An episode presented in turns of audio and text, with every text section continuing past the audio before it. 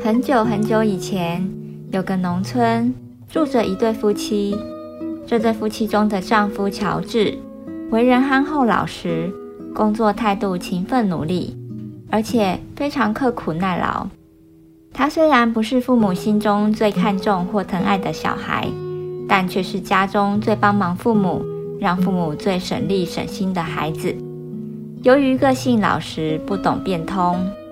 从小就常常受到两位哥哥欺负或占便宜，哥哥们相当狡猾，每次都用各种说辞让乔治心甘情愿分摊哥哥们的工作，一个人完成父母交代给兄弟们的工作已是家常便饭。三兄弟各自成家后，乔治觉得他的生活好像有了一些好的变化。他的妻子苏菲亚出生于从商家庭。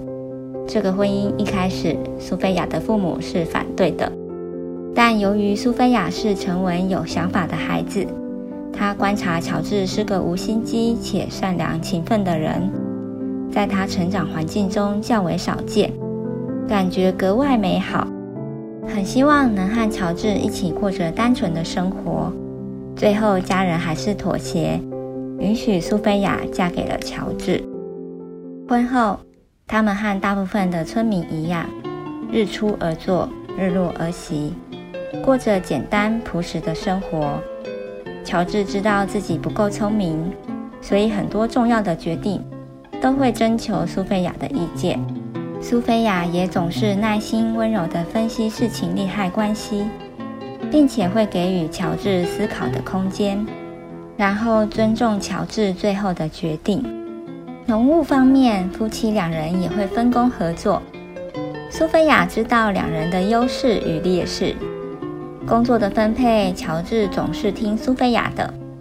两人合作无间，总是能很轻松快速地完成每天的工作，日子渐渐轻松，也越过越好。有空的时候，夫妻两人也会带些东西回老家看看父母。乔治父母见乔治的气色越来越好。每回都还能带上许多食物，便常在乔治哥哥们空手回老家，甚至带走弟弟留给他们两老的食物时，叨絮了几句。两位哥哥被念得心里不好受，于是都好奇起他们的傻弟弟用了什么方法让日子过得比他们好。为了一探究竟，便约了乔治出来聚餐聊天。这是一个午后。乔治知会了苏菲亚，便独自出门到附近的餐馆与哥哥们赴约。乔治到餐馆前，哥哥们早在餐馆点了他们自己爱吃的菜肴，没有等乔治，就边吃边聊起乔治的转变。乔治到了餐馆后，两位哥哥又轰炸似的接连问了乔治许多问题：“乔治，你现在有多少财产？弟妹家给了你什么好处？”你们找了多少人帮忙农务？这些人是无偿帮忙吗？一下子被劈头问了一堆问题的乔治，根本不知道哥哥们这些问题在问些什么，也不知从何回答起。从头到尾，两位哥哥你一言我一语的，就和从前一样，没有给乔治说话的机会。乔治也只是不时抓抓头。嗯嗯啊啊的，插不上半句话。哥哥们吃饱喝足后，大哥提议：今天这餐是难得的兄弟聚会，我们每人讲一件生活中的事。若有谁不相信，就让不相信的人付今天所有的餐费。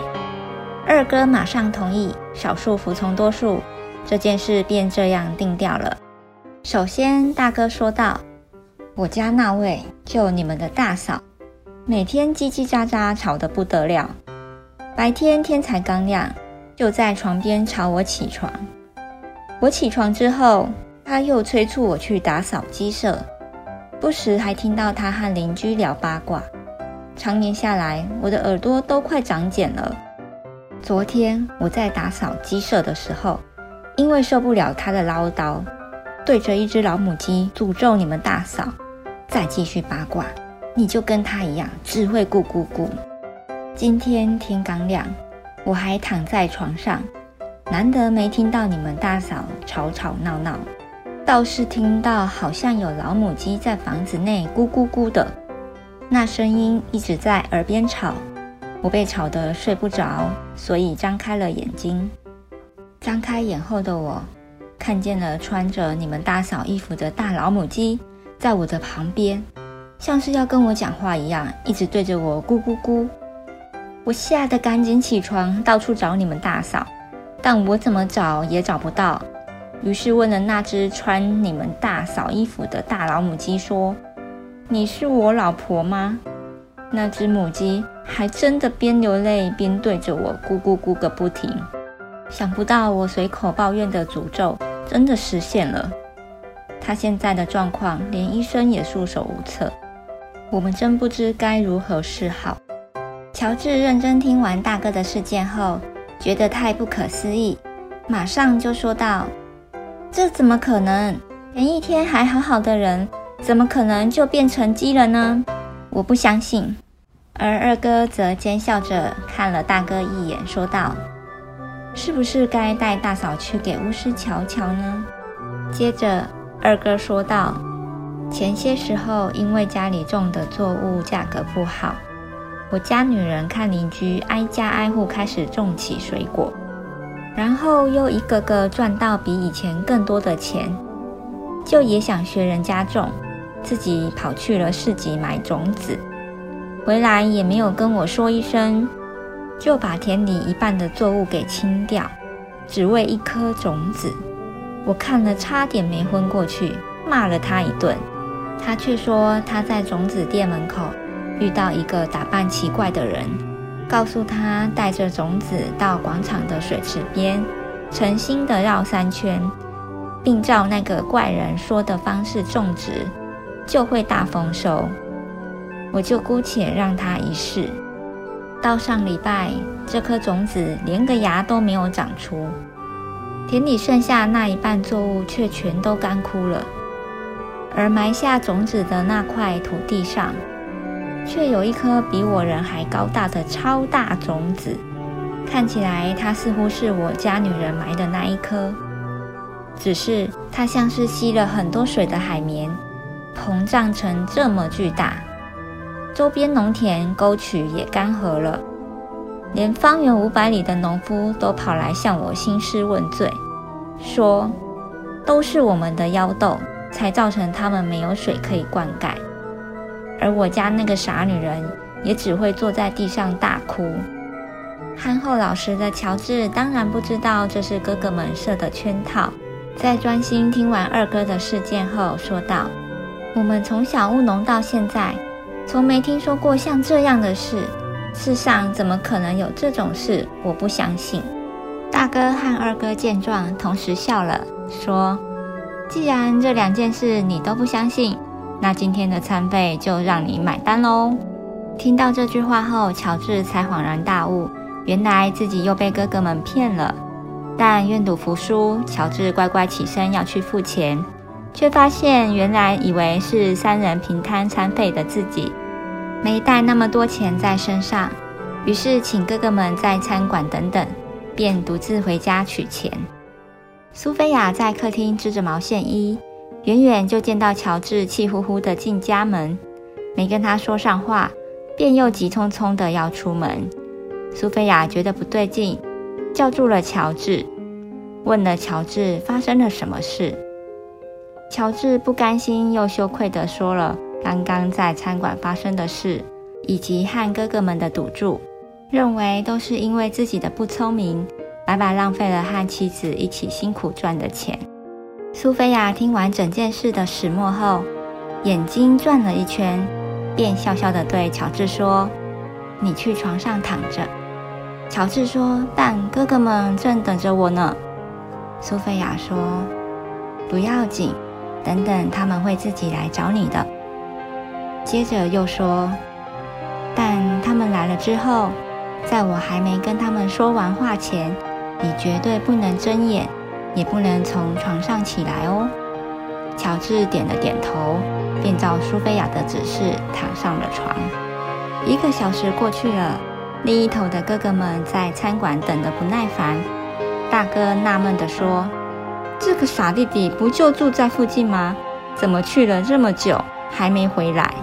二哥则说：“不如我们先付了这桌饭钱，直接去他家堵他，看他还赖不赖得掉。”于是两人付了钱，便一同前往乔治家。到了乔治家，两位哥哥看见苏菲亚在伤心地哭泣着，不明所以地问了苏菲亚：“发生了什么事？为什么哭泣？乔治人呢？”